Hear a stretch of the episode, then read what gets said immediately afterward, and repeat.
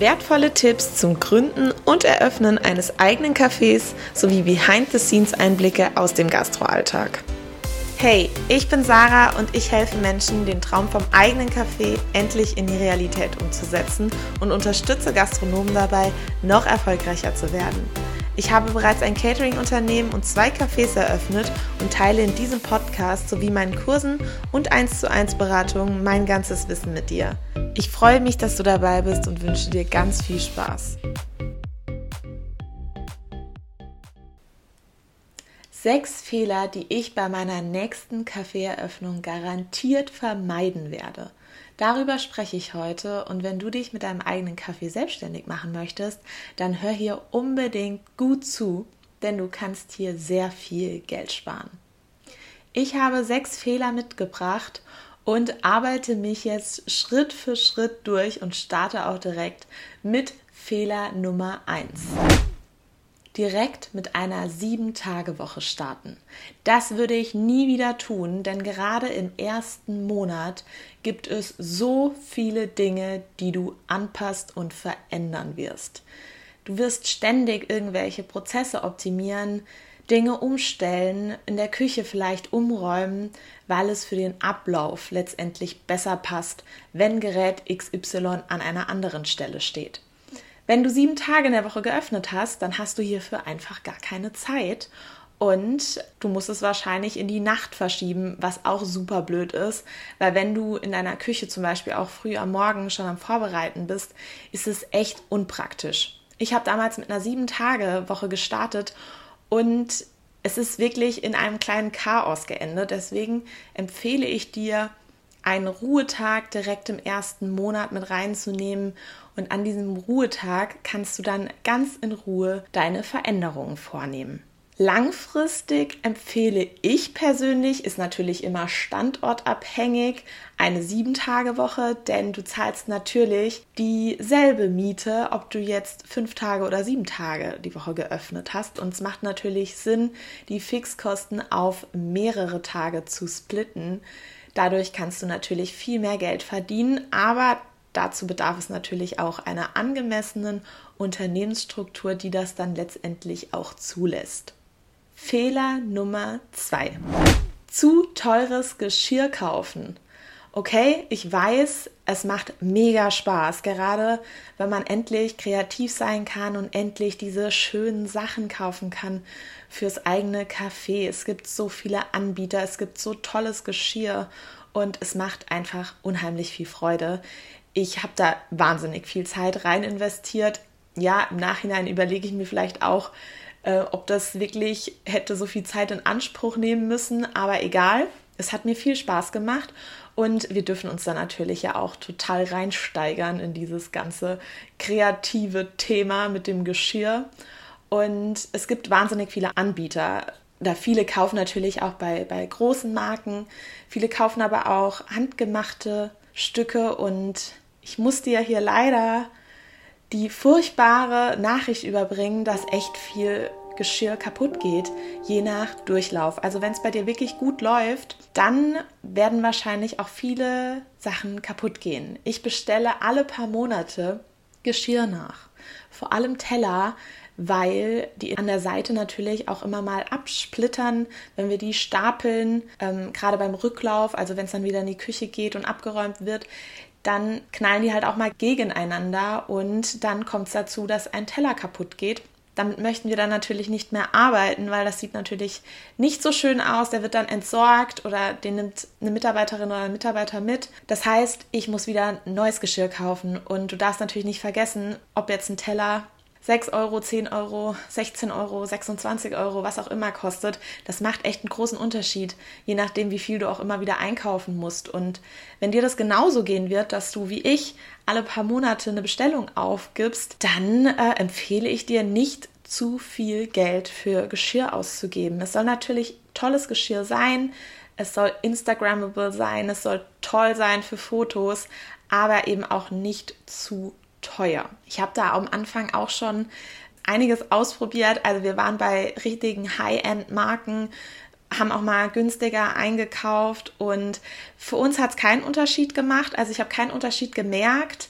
Die sind nicht weniger kaputt gegangen, leider Gottes. Deswegen arbeiten wir derzeit nicht mit extrem teuren Geschirr. Und je nachdem, was du vorhast, würde ich es dir vielleicht auch nicht unbedingt empfehlen, weil es sehr teuer werden kann, wenn du immer wieder nachkaufen musst. Kommen wir auch schon zu Fehler Nummer 3. Zu viele wechselnde Kuchen anbieten. Okay, ich war am Anfang echt ein bisschen überfordert, gerade was dieses Kuchenthema anbelangt, denn ich habe gedacht, wir müssten eine riesen Auswahl an Kuchen anbieten und ständig wechseln. Ne? Je nach Saison auch immer wieder was Cooles Neues anbieten. Und das macht ja auch absolut Sinn. Ich würde dir auch empfehlen, regelmäßig auch mal was Neues mit reinzunehmen. Allerdings würde ich nicht komplett durchwechseln.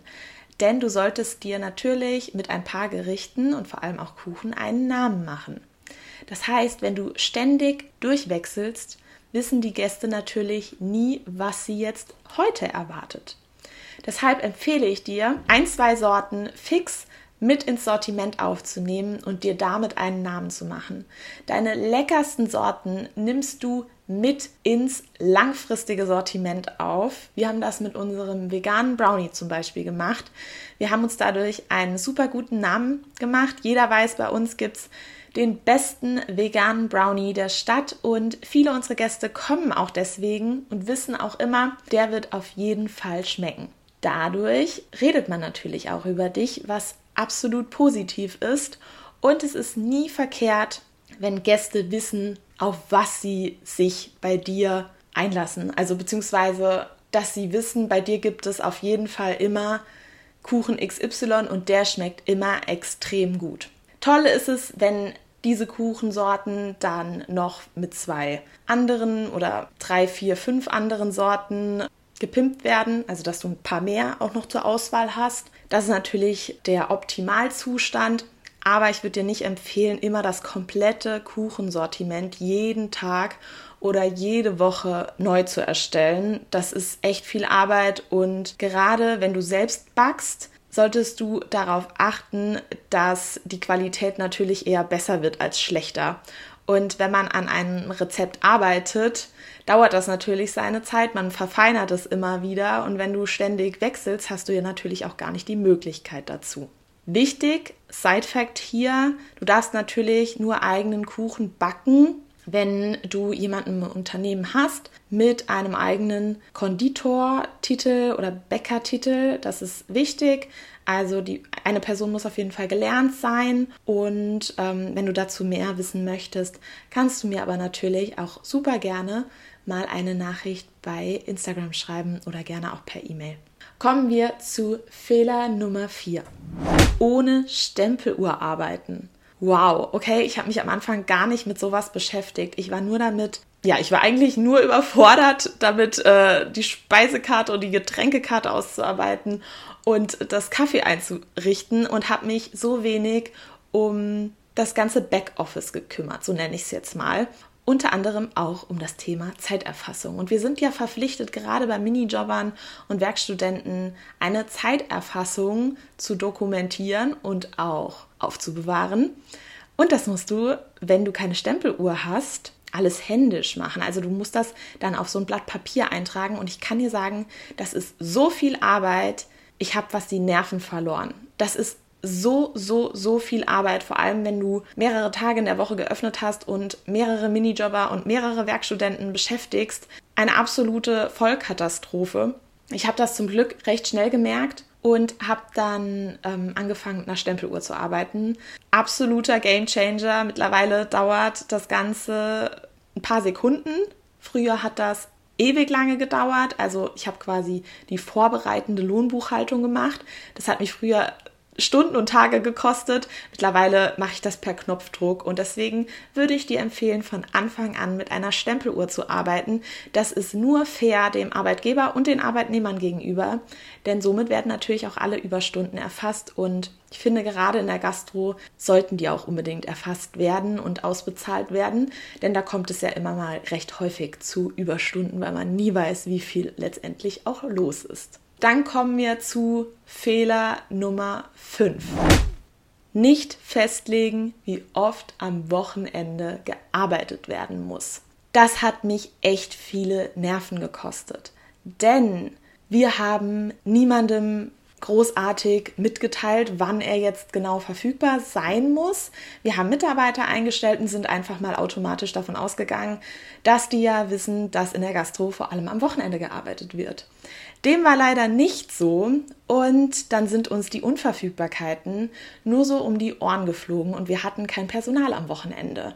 Das hat andere Mitarbeiter extrem gefrustet, die verfügbar waren und hat dazu geführt, dass auch im Team nicht so eine gute Stimmung war und hat natürlich auch mich wahnsinnig gemacht, weil es eine absolute Katastrophe ist, wenn du gerade am Wochenende nicht genug Personal hast. Mittlerweile ist das bei uns klar kommuniziert. Wir stellen gar keine Mitarbeiter ein, die am Wochenende nicht verfügbar sind, weil das Hauptgeschäft am Wochenende stattfindet. Und wenn du bei uns anfangen würdest als Mitarbeiter, dann ist ganz klar, dass du am Wochenende arbeiten musst. Klar, man hat immer auch mal frei, gar keine Frage. Man hat auch mal Urlaub, es ist auch mal eine Hochzeit. Man hat auch einfach mal so ein freies Wochenende. Aber das muss klar kommuniziert werden. Die Unverfügbarkeit äh, wird dann auch eingetragen und am nächsten Wochenende ist man dann entsprechend wieder verfügbar. Das heißt, ich würde dir empfehlen, das genauso zu machen, das direkt zu kommunizieren. Ich hatte auch schon eine Teilnehmerin von mir oder eine Kundin von mir, ähm, die hat auch äh, echt viele Minijobber und Werkstudenten eingestellt und hat einfach schon am dritten Wochenende kein Personal gehabt und hat insgesamt, glaube ich, 16 Mitarbeiter eingestellt. Und jeder hat natürlich unverfügbar angegeben, denn wenn du da nicht unbedingt arbeiten musst und das nicht fest geklärt ist und fest abgemacht ist, dann nimmt man sich natürlich auch gerne mal ein Wochenende frei. Gut, dann kommen wir zum sechsten Fehler. Und zwar würde ich dir davon abraten, alles immer alleine zu machen. Nimm dir Hilfe dort, wo es geht und gib auch gerne Aufgaben direkt zu Beginn an deine Mitarbeiter oder Mitarbeiterinnen ab. Die freuen sich, wenn sie dir helfen können und es ist nicht notwendig, dass du wirklich alles alleine machst. Es ist okay, wenn die Dinge vielleicht nicht so perfekt gemacht werden, wie du es dir wünschst. Es darf perfekt werden mit der Zeit. Aber wir lernen nun mal alle dazu und bevor du dich zerstörst, würde ich dir empfehlen, ein bisschen Energie bei dir zu behalten, ein paar Aufgaben abzugeben und dafür mit einem nicht ganz so perfekten Ergebnis zu leben. Langfristig hast du davon wirklich viel mehr, weil du erstens mal mehr Energie hast und zweitens mal mit Mitarbeitern arbeitest, auf die du dich dann auch verlassen kannst und die weitaus mehr können, als einfach nur im Service oder an der Theke zu arbeiten.